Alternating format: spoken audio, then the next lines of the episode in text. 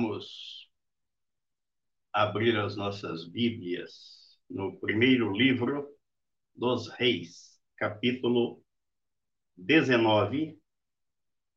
Vamos fazer mais uma reflexão nesse texto iniciamos aí há algumas semanas e ainda teremos outras reflexões pela frente, se assim Deus nos permitir. Vamos extraindo as lições preciosas desse texto. E olha que ainda tenho procurado restringir um pouco, porque tem tanta coisa aqui, tanta riqueza de detalhe. Nós vamos fazer a leitura novamente, porque é sempre bom, né? A gente come arroz com feijão aí todo dia, não reclama, e é bom. Se alimenta todos os dias e às vezes da... eu, por exemplo, tenho um cardápio que eu como quase todos os dias. E a maioria já sabe, é peixe, porque eu gosto de peixe e não enjoo. Então vamos reler o texto, primeiro livro dos Reis, capítulo 19. Acabe fez saber a Jezabel tudo quanto Elias havia feito e como matara todos os profetas à espada. Então Jezabel mandou um mensageiro a Elias a dizer-lhe: Façam meus deuses como lhes aprouver, se amanhã a estas horas não fizer eu a tua vida como fizeste a cada um deles. Temendo, pois, Elias levantou-se e, para salvar sua vida, se foi e chegou a Berseba, que pertence a Judá, e ali deixou o seu moço. Ele mesmo, porém, se foi ao deserto, caminho de um dia, e veio e se assentou debaixo de um zimbro, e pediu para si a morte, e disse: Basta, Toma agora, ó Senhor, a minha alma, pois não sou melhor do que meus pais. Deitou-se e dormiu debaixo do zimbro. Eis que um anjo o tocou e lhe disse: Levanta-te e come. Olhou ele e viu, junto à cabeceira, um pão cozido sobre pedras em brasa e uma botija de água. Comeu, bebeu e tornou a dormir. Voltou a segunda vez, o anjo do Senhor tocou-lhe, tocou-o e lhe disse: Levanta-te e come, porque o caminho te será sobremodo longo. Levantou-se, pois, comeu e bebeu, e com a força daquela comida caminhou quarenta dias e quarenta noites, até Horebe, o monte de Deus. Ali entrou numa caverna onde passou a noite, e eis que lhe veio a palavra do Senhor e lhe disse: que fazes aqui, Elias? Ele respondeu: Tenho sido zeloso pelo Senhor Deus dos exércitos, porque os filhos de Israel deixaram a tua aliança, derribaram os teus altares e mataram os teus profetas à espada, e eu fiquei só, e procuram tirar minha vida. Disse-lhe Deus: Sai e põe-te neste monte perante o Senhor.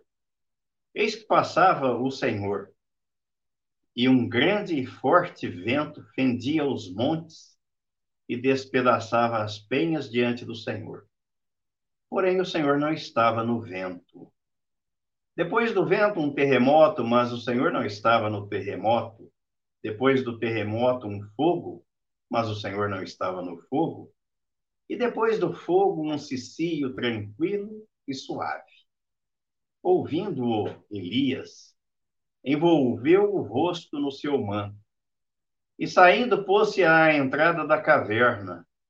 Eis que lhe veio uma voz e lhe disse: Que fazes aqui, Elias? Ele respondeu: Tenho sido em extremo zeloso pelo Senhor, Deus dos exércitos porque os filhos de Israel deixaram a tua aliança, derribaram os teus altares e mataram os teus profetas à espada.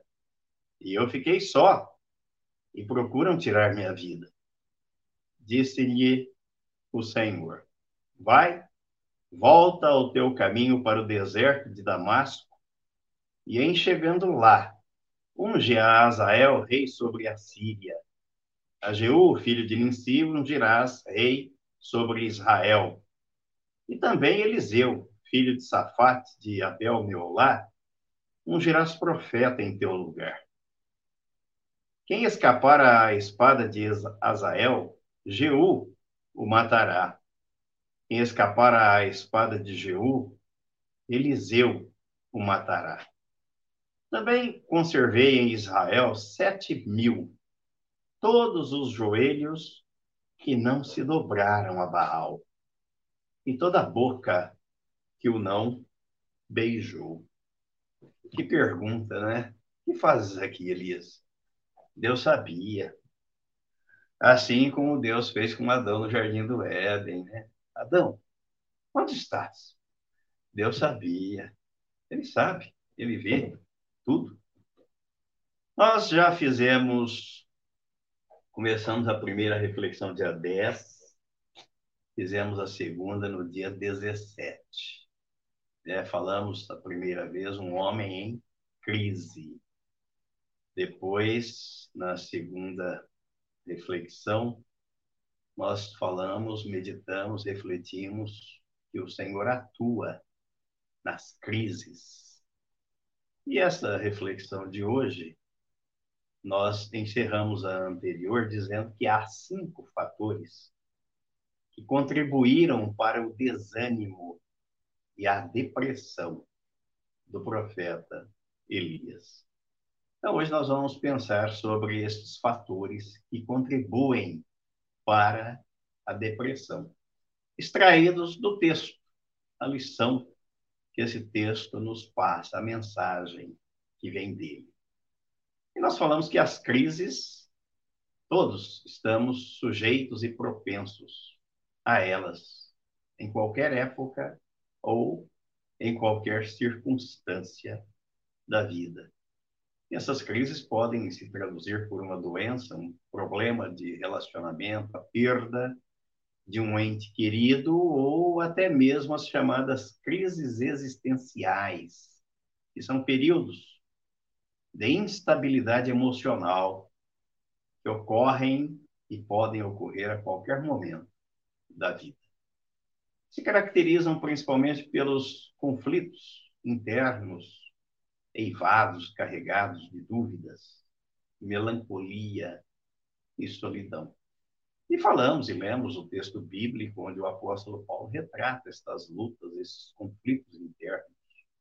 Segunda carta aos Coríntios, capítulo 4, versículo 7 ao 12, e no capítulo 12, versículo 10. Já falamos e já lemos os textos, mas fica aqui como referência para alguém que venha a ouvir ou a ver este vídeo pela primeira vez. Desânimos. Todos experimentamos desânimo ao longo da vida.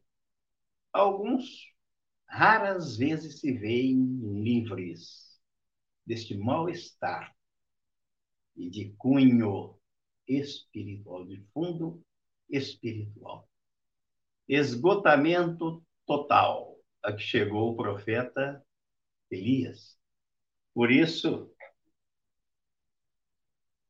por isso, no versículo 4, diante da ameaça da rainha Jezabel, ele mesmo, porém, se foi ao deserto caminho de um dia e veio e se assentou debaixo de um zimbro e pediu para si a morte e disse: basta. Toma agora, ó Senhor, a minha alma, pois não sou melhor do que meus pais. Cinco fatores que contribuíram para o desânimo e a depressão do profeta. Vamos examinar. O primeiro deles é que Elias estava completamente exausto. Chegou à exaustão. E não há exaustão tão perigosa quanto a que vem de nos esforçarmos demasiadamente por aquilo que reputamos ser justo, correto, prioritário e que merece o nosso empenho e dedicação. Elias tinha, tinha despendido suas energias por Yahvé, ou Jeová. Em vez de ter sido um canal, aqui que está o detalhe: o erro, o problema não é em se dedicar ou despender energias, mas sim, Elias, em vez de ter sido um canal do poder de Deus e descansado em Deus, Deus respondeu com fogo sobre o altar e chuva dos céus. Mas Elias achava que a demonstração dependia dele, dependia da sua pregação, dependia da sua persistência e dependia da sua fé. Aí é que está o erro. Este é um erro que cometemos quando pensamos que Deus depende de nós. Ele age por nosso intermédio, mas não é nosso refém. Somos um instrumento e canal de bênção que Deus utiliza, mas ele não depende de nós. Nós é que dependemos dele. Por conta disso, Elias não percebeu o quanto ia custar restabelecer Deus como Senhor em Israel.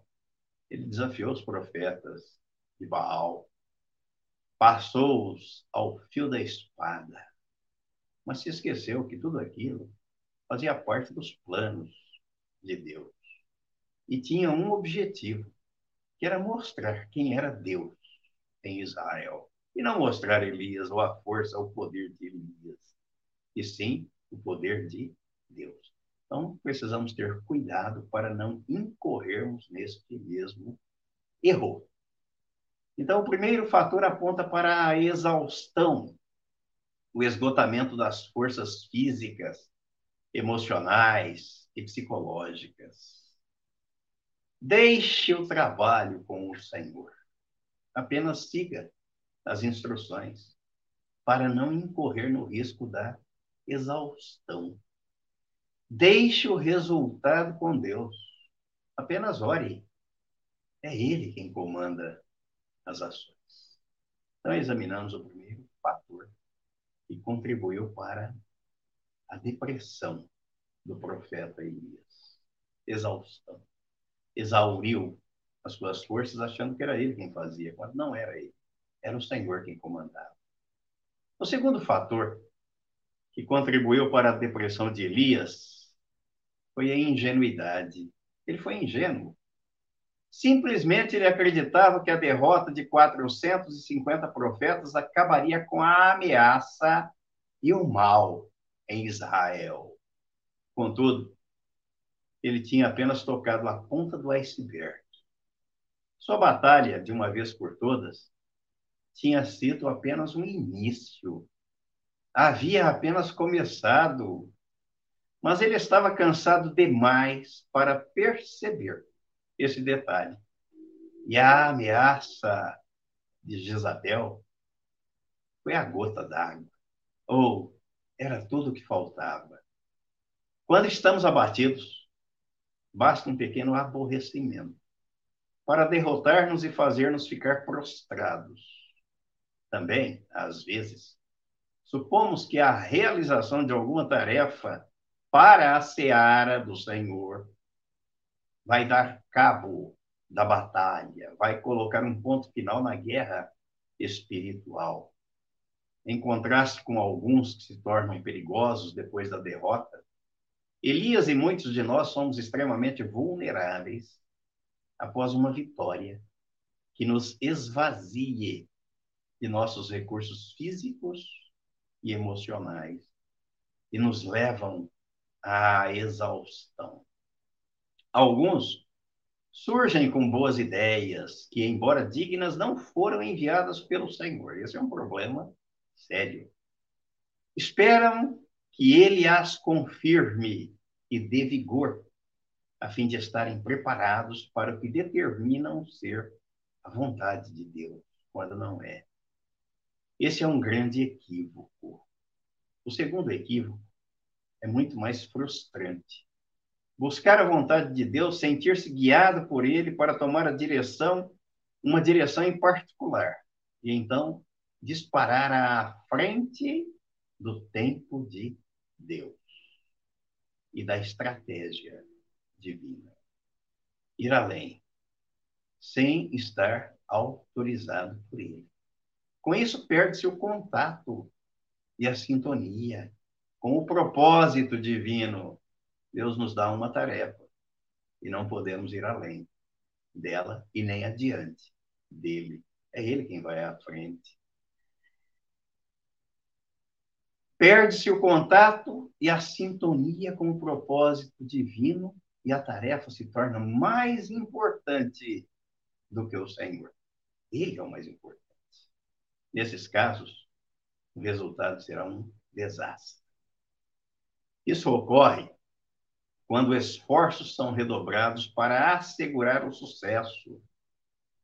Daí tomamos-nos, tornamos-nos críticos de outros que não compartilham da mesma visão. E por fim, fazemos que com que a nossa impaciência se volte contra nós mesmos. Não podemos ser ingênuos. Então Elias começou uma batalha, viu a mão de Deus, o agir de Deus e achou que a batalha tinha sido havia sido encerrada, mas não estava. Era apenas o começo. A batalha espiritual não tem fim. Só quando Jesus puder puser debaixo dos pés, como o apóstolo Paulo diz na primeira carta aos Coríntios, no capítulo 15, o último dos inimigos, que é a morte. Até lá, estaremos num campo de batalha. O terceiro fator que contribuiu para a depressão de Elias é o mais difícil de romper a impotência da qual somos acometidos. Acontece quando confundimos o nosso valor com o nosso desempenho sempre que somos tentados a assumir que somos amados por Deus pelo que fazemos e não pelo que Ele é, porque Deus é amor e Ele nos ama incondicionalmente. Então, quando achamos, pensamos que Deus nos ama pelo que somos ou pelo que fazemos, cometemos um grande equívoco, um grande erro. Foi isso que aconteceu com o profeta. Quando isso ocorre, sobrecarregamos nossas vidas além do que podemos suportar. O fogo do Espírito vai se apagando até se extinguir totalmente. Não podemos permitir que isso aconteça. O apóstolo Paulo, na primeira carta aos Tessalonicenses, no capítulo 5, capítulo 5, no versículo 19, ele faz esta exortação. 1 Tessalonicenses 5, 19. Não apagueis o espírito. Não ache, não pense que você é.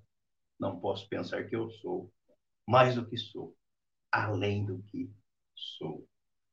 A recomendação do apóstolo é que ninguém deve pensar de si mesmo além do que convém. Deus me ama porque eu sou cara. Deus me ama porque eu sou bom no que eu faço. E quantos, né? Deus precisa de mim. Ele não precisa de ninguém. Ele te ama porque ele é amor. Ele te ama porque ele é Deus. Romanos capítulo 12, no versículo 3.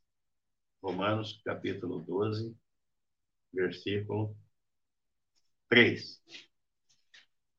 Diz o apóstolo Paulo, porque pela graça que me foi dada, digo a cada um dentre vós que não pense de si mesmo além do que convém. Antes, pense com moderação, segundo a medida da fé que Deus repartiu a cada um, com humildade. Deus não nos ama pelo que fazemos ou pelo que somos não é o nosso desempenho o critério da meritocracia que condiciona o amor de Deus sobre as nossas vidas. Não. Vamos ver o que é que está escrito aqui no livro de Deuteronômio, no capítulo 7. Capítulo 7. Os versículos 6 ao 8, dizem assim: Porque tu és povo santo ao Senhor, teu Deus, o Senhor teu Deus te escolheu para que lhe fosses o seu, próprio, o seu povo próprio, de todos os povos que há sobre a terra. Não vos teve o Senhor afeição, nem vos escolheu porque fosseis mais numerosos do que qualquer povo, pois éreis o menor de todos os povos. Mas porque o Senhor vos amava, e para guardar o juramento que fizeram a vossos pais, o Senhor vos tirou com mão poderosa e vos resgatou da casa da servidão, do poder de Faraó, rei do Egito. Amor. Amor incondicional, amor sem explicação. É o que está registrado aqui no Evangelho, escrito por João, no capítulo 3. No capítulo 3, no versículo 16.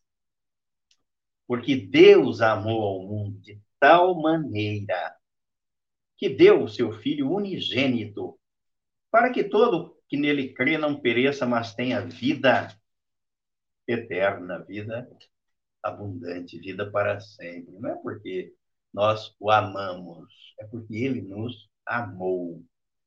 Não é porque nós somos os melhores, mas é porque ele nos amou de tal maneira, sem explicação.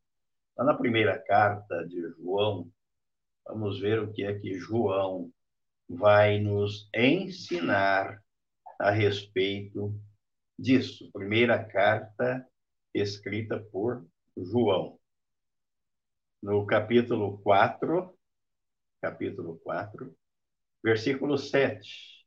Amados, amemo-nos uns aos outros, porque o amor procede de Deus, então Deus derrama este amor no coração do regenerado. Né? Romanos, capítulo 5, versículo 8. Deus derrama o amor, regenera, salva, tira a natureza adâmica, implanta a natureza divina, tira o coração de pedra, põe o coração de carne e derrama o amor pelo Espírito Santo, sem medida. Deus não, não é econômico em matéria de amor, ele não economiza. Todo aquele que ama é nascido de Deus e conhece a Deus. E aquele que não ama não conhece a Deus, pois Deus é amor. Pronto. Está definido por que, ele ama, porque ele é amor. Então, não, não podemos pensar de nós mesmos e ninguém deve pensar de si mesmo além do que convém. O amor de Deus não está condicionado ao seu desempenho. E Elias pensou que sim. E por isso esse é um dos fatores que contribuíram para a depressão do profeta. O quarto fator que contribuiu para a depressão de Elias se relaciona bem de perto com o anterior, que tem nome, chama-se perfeccionismo. Guardem este nome, perfeccionismo. O profeta expressou esse narcótico intoxicante ao afirmar, no versículo 4, né, do capítulo 19 do primeiro livro dos Reis, não sou melhor do que meus pais. Basta, toma a minha alma. Mas quem disse que ele tinha de ser melhor que os seus pais? O texto não relata que Deus o chamou condicionando, Elias, eu quero que você seja melhor que os seus pais seus pais foram bons, mas você tem que ser melhor. Não. O texto não faz este relato. O Senhor o chamou para a tarefa que lhe fora dada, para e não para compará-lo com alguém. Deus não chama pessoas capacitadas para o desempenho de tarefas que lhe são destinadas. Ele capacita as pessoas às quais ele chama. A prova disso são os doze apóstolos. Jesus não chamou, não chamou pessoas qualificadas aos olhos da sociedade, mas as treinou durante três anos e as capacitou para o ministério apostólico. Ele preferiu trabalhar com aqueles que eram despreparados a escolher os teólogos, os religiosos, os mestres e os doutores da lei. O mundo adota o critério da seleção dos melhores. Prova disso são os concursos públicos, que buscam no mercado aqueles que se destacam e melhor se preparam para o exercício da função se propõe a desempenhar. Mas o critério divino destoa da lógica humana. O apóstolo Paulo diz que Deus escolhe os fracos, aqueles que nada são, para envergonhar os sábios e instruídos. Ele escolhe os humildes e os desprezados aos olhos da sociedade, os que nada são, para que ninguém se vanglorie na sua presença. É o que está registrado na primeira carta aos Coríntios, capítulo 1, versículos 26 ao 29. O significado bíblico de ser perfeito é executar a finalidade ou o propósito para o qual nascemos. Perfeccionismo é algo diferente. É o nosso esforço de levar tudo ao máximo com as nossas próprias forças. Jamais nos contentamos com o que temos ou fazemos, e estamos sempre intranquilos com as realizações dos outros. Isso é um problema seríssimo. Elias disse que não era melhor do que os pais dele, estavam se comparando. Elias desejava sobrepujar a seus predecessores e a todos ao seu redor. Ele perdeu o contato com a sua humanidade, com as suas limitações, por isso chegou ao exaurimento das suas forças e permitiu que o precioso dom da vulnerabilidade se tornasse ineficaz para comunicar-lhe a graça de Deus. Quando sou fraco, aí é que sou forte, diz o apóstolo Paulo, 1 Coríntios, capítulo 12. Muitos de nós conhecemos aquilo porque Elias passou. Desejamos também estabelecer padrões e vivê-los de forma irrepreensível. O erro está em nos conduzirmos à luz do desempenho dos outros, olhar para os outros, em vez de seguirmos a orientação divina e olhar para o alto, para o autor e o consumador da fé. Mas quando é que o suficiente é, de fato, suficiente? Em poucas ocasiões. E aí, esgotamos as nossas forças, pressionando-nos a nós mesmos em direção a uma imagem que jamais será realizada. O perfeccionismo leva ao quinto fator, ao isolamento. Este é o quinto fator da depressão de Elias. Ele diz: Eu fiquei só. Achou que estivesse sozinho. No Monte Carmelo, ele declarou com altivez: Só eu fiquei dos profetas do Senhor. E ele se esqueceu que Obadias ocultara mais de cem profetas do Senhor, escondendo-os de Jezabel, da fúria da rainha. E por certo havia outros, e nem todo o povo se deixou enganar por Jezabel, então Elias não era o único. Muitos joelhos não se haviam dobrado diante de Baal, mas Elias não podia perceber tal coisa, porque estava possuído pelos seus próprios e apaixonados esforços pela causa. A causa estava acima e além de Deus. Quando suas forças minguaram e Jezabel o ameaçou, tudo o que pôde dizer foi: Eu fiquei só. Coitadinho de mim. E procuram tirar minha vida. Sou um coitado. Ninguém entende. Fiquei só, único. Já pensou? Deus refém de Elias. Orgulho ferido. Ele abandonou até mesmo seu fiel servo. Como não havia ninguém que partilhasse da sua dor, ele não tinha com quem conversar sobre o seu desânimo. O solitário ficou sozinho para fazer o seu voo ao poço, sem fundo, da autocondenação e da autocomiseração. Uma das principais causas de esgotamento é o isolamento. Fiquei só. Nossa obstinada independência Todos nós precisamos de pessoas que nos ajudem a perceber que o que sentimos agora elas já sentiram. O desânimo aprofunda-se mediante a falsa ideia de que ninguém mais sente como sentimos. Isso é comum. Ah, mas eu, passei, mas olha, você não sabe. Nossa, mas a dor que eu estou Não, não tem comparação. Há poder de cura nas palavras de um amigo, quando diz, sei o que você sente, eu também já passei por isso. E o melhor exemplo vem da encarnação do Verbo, vista de um modo mais sublime, que expressa a capacidade definitiva do Senhor em compreender os nossos problemas, as nossas dores e os nossos sofrimentos. Não há nada que não possamos suportar que o Senhor já não tenha enfrentado como o nosso Emanuel, Deus conosco. Deus conhece, compreende e se importa conosco. E o nosso paradigma é a pessoa do Senhor Jesus, o nosso Senhor e o nosso Salvador. Isaías capítulo 53, todas as vezes que a dor, a solidão, a tristeza bater à nossa porta, não podemos deixar de pensar, de ler, de meditar, de refletir, e não podemos esquecer do que está escrito aqui no capítulo 53, versículo 3 de Isaías. Falando a respeito de Jesus, ele diz: era desprezado e o mais rejeitado entre os homens homem de dores e que sabe o que é padecer. E como um de quem os homens escondem o rosto, era desprezado e dele não fizemos caso. Não há sofrimento maior do que passou o nosso Salvador, o nosso Senhor, para pagar o preço da nossa redenção na cruz.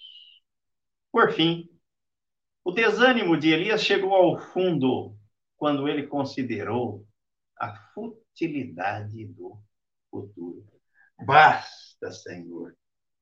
Toma a minha alma. Pediu para si a morte, pois não sou melhor do que meus pais. Futilidade do futuro. A vida perdeu o sentido, perdeu o significado perdeu o brilho, perdeu a motivação, perdeu a esperança. Ele estava tão amarrado a si mesmo que tomou a mensagem sarcástica de Jezabel como um motivo para fechar as cortinas da história. Por que tentar? Por que caminhar? Por que prosseguir? Chega. Que esperanças poderia alimentar? Ele havia perdido a visão da soberania de Deus. E o mais importante, ele havia desistido do significado do seu próprio nome. Significa Yahvé é Deus. Na realidade, Elias passou a ser o Deus de Elias, olhava para si, não olhava para o alto, para o Senhor.